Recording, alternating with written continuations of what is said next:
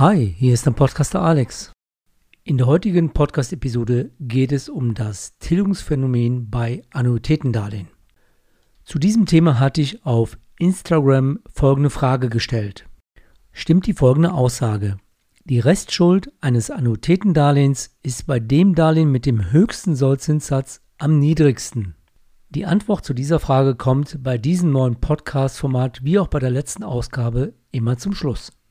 Eins kann ich schon vorwegnehmen, in der Umfrage gab es unterschiedliche Antworten. Zugegebenermaßen ist es gar nicht so einfach, dieses Zusammenspiel zwischen Zins und Tilgung bei einem Annuitätendarlehen zu verstehen. Deshalb erläutere ich dir hier drei Varianten mit unterschiedlichen Prämissen, die aber dann zu der Antwort führt, die du am Schluss hier hören wirst.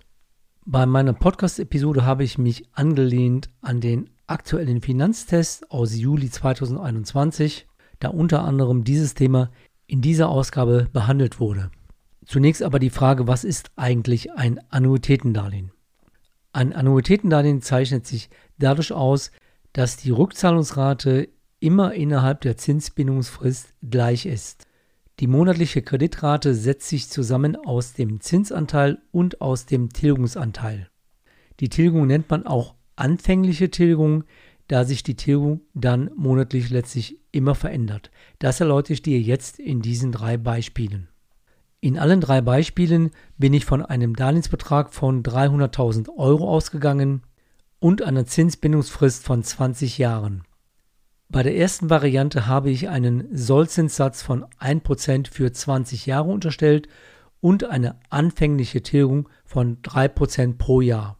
Die anfängliche Tilgung wird immer auf den Darlehensbetrag gerechnet, der dir mit diesem Kredit zur Verfügung gestellt wird. Das heißt also hier, die Gesamtrate würde 1000 Euro betragen, der Tilgungsanteil wäre 3%, also 750 Euro und der Zinsanteil 250 Euro. Ab dem zweiten Rückzahlungsmonat ändert sich aber schon die Relation, denn das Darlehen hat sich ja schon etwas reduziert, das heißt, dadurch verschiebt sich schon der Zinsanteil und der Tilgungsanteil. Aber die Rate, die Gesamtrate bleibt gleich. Nach 20 Jahren würde sich in diesem Beispiel 1 eine Restschuld zum Ende der Sollzinsbindungsfrist, also nach 20 Jahren, von ca. 101.000 Euro ergeben. Jetzt kommt die Variante 2. Hier habe ich unterstellt, dass der Sollzinssatz nicht 1% wäre, sondern 2% für 20 Jahre fest. In dieser Variante 2 habe ich unterstellt, dass die anfängliche Tilgung von 3% pro Jahr gleich ist. Die Gesamtrate würde dann 1250 Euro betragen, diese aufgeteilt in 750 Euro Tilgungsanteil, nämlich genau wieder die 3% und 500 Euro Zinsanteil statt 250 Euro Zinsanteil in der Variante 1, da der Zinssatz ja hier doppelt so hoch ist.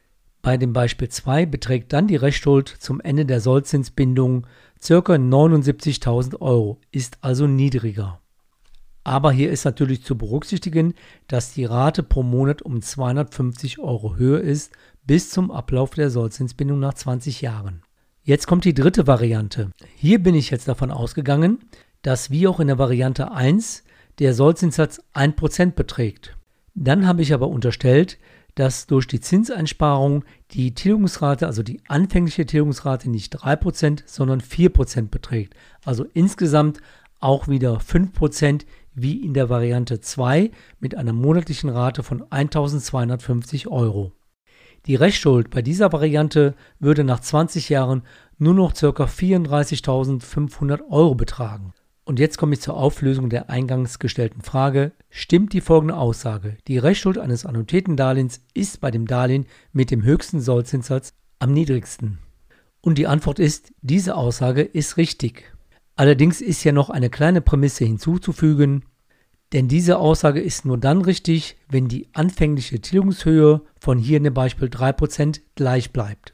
Und da bei einem Annuitätendarlehen der Tilgungsanteil immer um die ersparten Sollzinsen wächst, wird das Darlehen schneller getilgt, je höher der Sollzins ist.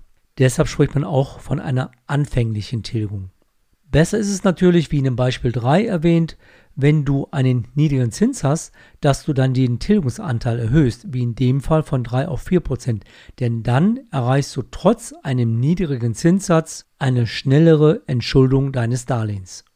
Damit du dies nochmals in Zahlen nachlesen kannst, habe ich die drei Beispiele in den Show Notes als PDF-Datei eingestellt. Ansonsten, wenn du dazu Fragen hast, dann kannst du mich hierzu gerne ansprechen.